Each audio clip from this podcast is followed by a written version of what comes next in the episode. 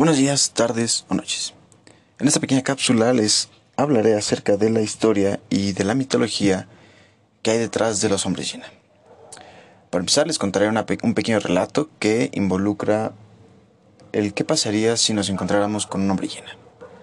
Para empezar, o mejor dicho, antes de empezar, me gustaría aclarar que el término de hombres llena es un neologismo, puesto que su nombre depende de la región en donde se encuentren. Algunos de estos nombres serían Cori Ismaris, Bouda o Buldingin. Estas son criaturas mitológicas y folclóricas provenientes de algunas regiones de África y Eurasia. Una vez aclarado esto, contaré una historia proveniente de Sudán que nos habla acerca de los hombres llena. Comenzando con la historia, nos situamos en un Sudán de hace 200 años, un Sudán anglo-egipcio. Esta historia comienza con un sujeto llamado Bachir, que vive en un pueblo pequeño en el que las tradiciones están sumamente arraigadas. En este pueblo, Bachir es un cazador y en un mal día se le rompió el cuchillo con el que caza a sus presas, por lo que necesita adquirir un nuevo cuchillo y es así como debe ir al herrero. Cosa que en esa época es sumamente complicada, puesto que en aquel entonces los herreros eran gente nómada o bien eran trabajadores errantes. Ahora bien, comenzando con la historia, nos situamos en un Sudán de hace 200 años un Sudán anglo-egipcio. La historia comienza con un sujeto llamado Bachir, el cual es un cazador que vive en un pueblo pequeño, al cual en un mal día de cacería se le rompe el cuchillo con el que cazaba a sus presas.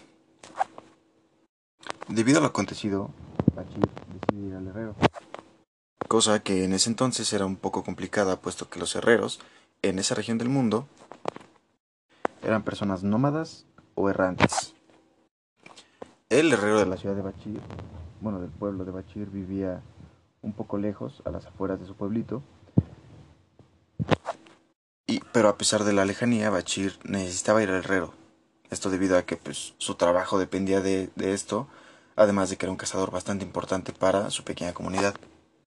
Al llegar Bachir con este trabajador errante, sentía un poco de incomodidad y desconfianza, puesto que este sujeto tenía un aspecto, un aspecto, un aspecto extraño. Como por ejemplo tenía muchísimo pelo, una voz nasal y expedía un olor muy extraño de pues, su cuerpo. A pesar de esto, cuando Bachir llegó con herrero, este dejó de sentir desconfianza puesto que este trabajador resultó ser una persona bastante agradable, así que comenzaron a conversar mientras él reparaba el cuchillo de Bachir. Sin darse cuenta, la noche los comenzó a alcanzar. Y es así como nuestro protagonista decide dejar el puesto del herrero y volver al otro día por su cuchillo para evitar los peligros de la noche. Mientras caminaba de regreso, comenzó a escuchar pequeños ruidos. Empezó a escuchar las risas que emiten las hienas. Al empezar a escuchar estas pequeñas risas, este hombre comenzó a correr. A medida que corría, más hienas iban apareciendo en su camino hasta que éstas lo empezaron a emboscar. Sin embargo, Atrás de las llenas se comenzó a escuchar una risa bastante peculiar. Esta risa pronunciaba el nombre de Bachir. Al voltear todas las llenas hacia donde se emitió ese ruido, éstas se quedaron inmóviles, asimismo como Bachir. Mientras estaban inmóviles, a lo lejos ven llegar una hiena mucho más grande que en todas las demás llenas que habían emboscado a este hombre. Esta hiena expedía un olor horrible a heces, por lo que Bachir se cubrió la cara para evitar su hedor. Y al volver a incorporarse, vuelve a observar a la hiena, la cual estaba caminando delante suyo. Al verla, Bachir deja de tener miedo, cosa que es bastante extraña, puesto que está viendo una hiena sumamente enorme y de un aspecto terrorífico. Sin embargo, Bachir entra en una especie de trance y comienza a seguir a la hiena que estaba caminando por delante suyo. Una vez que la hiena se detiene, Bachir sale del trance, pero es muy tarde, puesto que la hiena comienza a agredirlo a tal punto de que le arranca una pierna. Luego de esta acción, la hiena le arranca una mano a Bachir y lo, lo entierra. A la mañana siguiente, los pobladores de su comunidad lo encuentran, puesto que este era un cazador bastante importante. Una vez que Bachir se recupera, le comenta lo sucedido a su pueblo y ellos deciden tomar acción. Un hombre llamado Mani, el cual ya había vivido este suceso antes, da la idea de utilizar a una persona como carnada, para lo cual hacen una rifa entre mujeres, puesto que los hombres llena, se supone, son bastante débiles ante pues, las mujeres. Por lo que cuando sortean, cuando cae el sorteo, eligen a una mujer y lo que hacen es ponerla como carnada, sin ropa, en algún lugar de, pues, afuera del poblado. Una vez que tienen la trampa, estas personas em, están esperando hasta que llegue el hombre llena. Y una vez que la llena se empieza a acercar hacia la chica, todo el poblado sale y comienza a atacar a esta hiena. Hasta matarla. Una vez muerta la hiena, las personas del pueblo ven cómo este animal se, se transforma poco a poco en el herrero errante del cual tanto desconfiaban. Ahora bien, en esta parte hablaré acerca del origen y de la concepción que se tiene acerca de este término en ciertas regiones del mundo.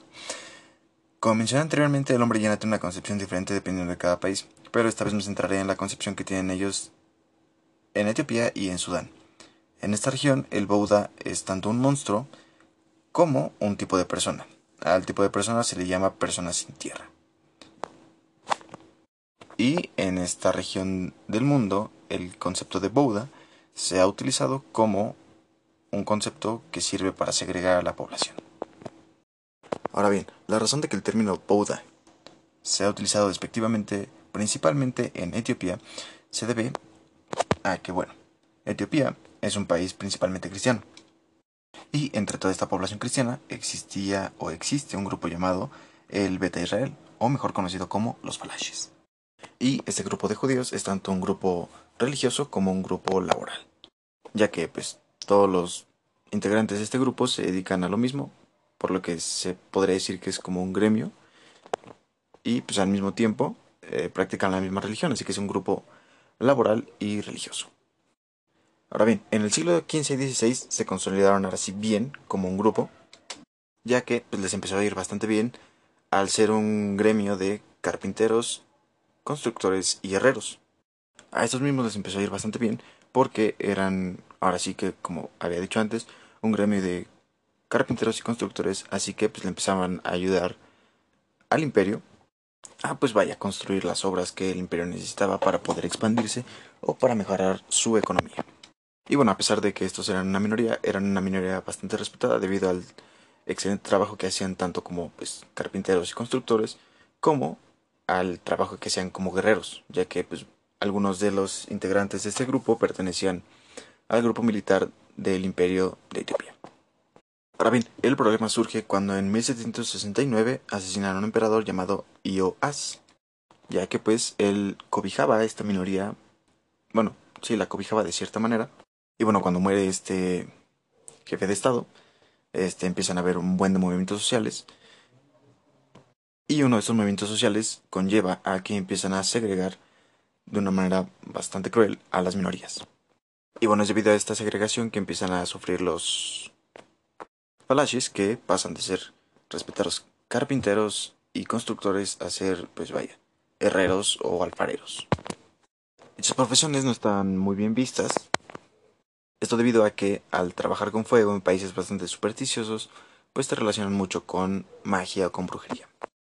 Así que la población de Etiopía cristiana, que no pertenecía a esta minoría, obviamente, los empieza a ver de una manera mucho más despectiva y pues con mucho más temor y bueno, posteriormente empieza una persecución bastante cruel en contra de el Beta Israel. Y posteriormente se les empezó a decir hombre llena o, o Bouda.